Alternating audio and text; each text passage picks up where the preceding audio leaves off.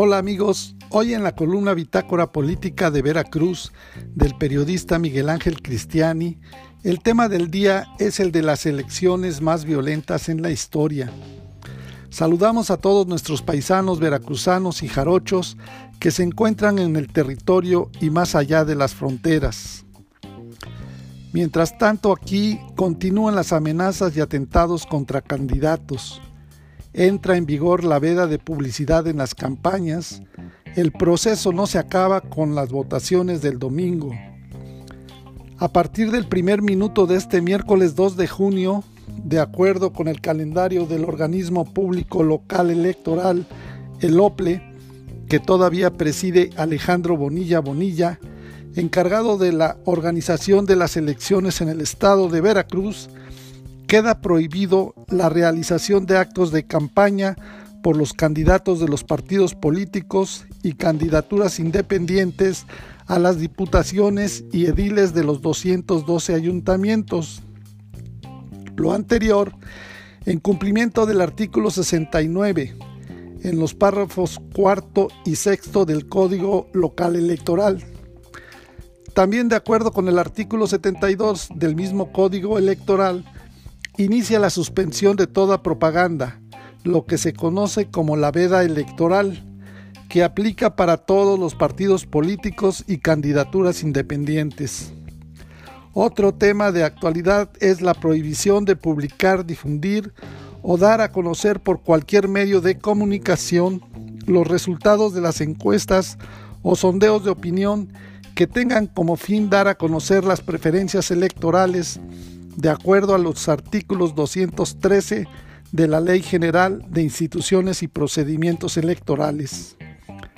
No está por demás recordar para que tomen las debidas precauciones a tiempo que el próximo sábado también habrá prohibición a los establecimientos públicos para vender bebidas embriagantes el día anterior y el día de la elección.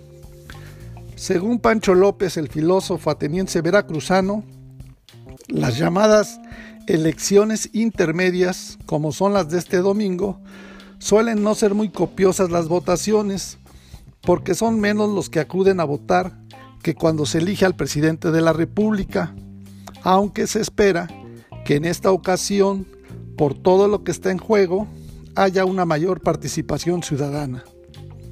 Pero como dirían los clásicos, esto no se acaba hasta que se acaba y no termina el próximo domingo con la jornada electoral, ya que todavía sigue y sigue con el conteo de votos, los resultados de las casillas, aunque seguramente que muchos casos se irán a dirimir en los tribunales estatales y hasta instancias federales. Así que esto todavía va para largo antes de que se pueda cantar victoria. Por lo pronto, ya quedan cinco días para los comicios más grandes de la historia de México y el país se encuentra en la última semana de una campaña que ha sido violenta y polarizada. Continúan las amenazas y ataques violentos contra candidatos.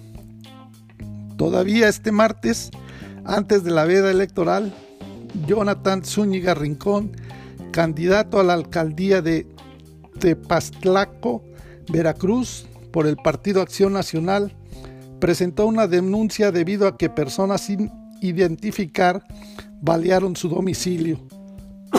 A través de redes sociales, el abanderado del PAN relató que su casa fue atacada el domingo por la tarde mientras se encontraba en compañía de su familia. De acuerdo con el Secretariado Ejecutivo del Sistema Nacional de Seguridad Pública, en los municipios que integran el estado de Veracruz suman 734 homicidios dolosos.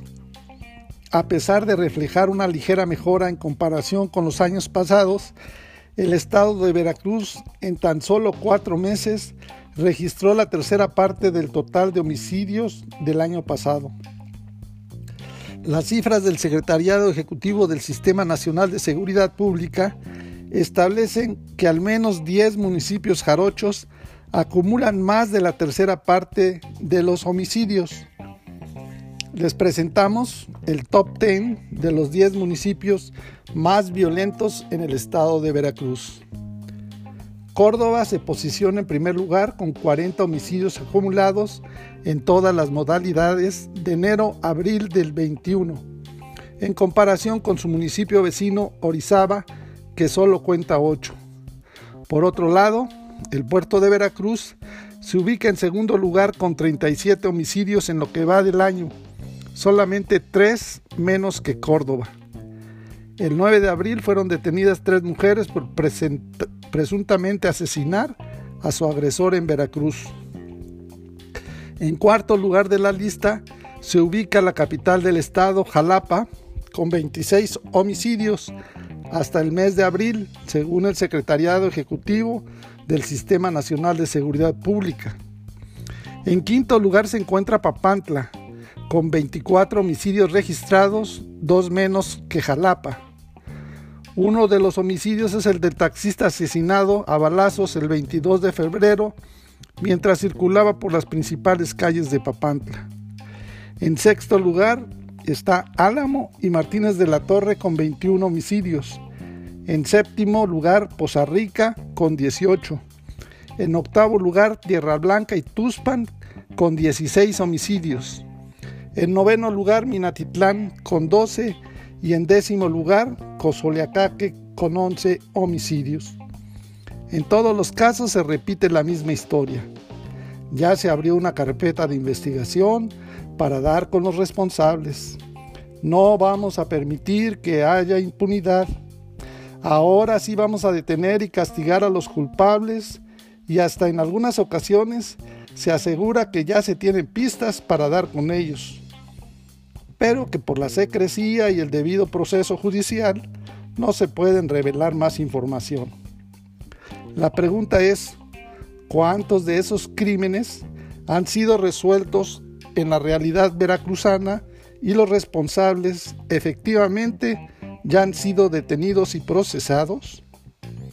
Para más información de Veracruz, te invitamos a visitar nuestras redes sociales en internet en www bitácorapolítica.com.mx.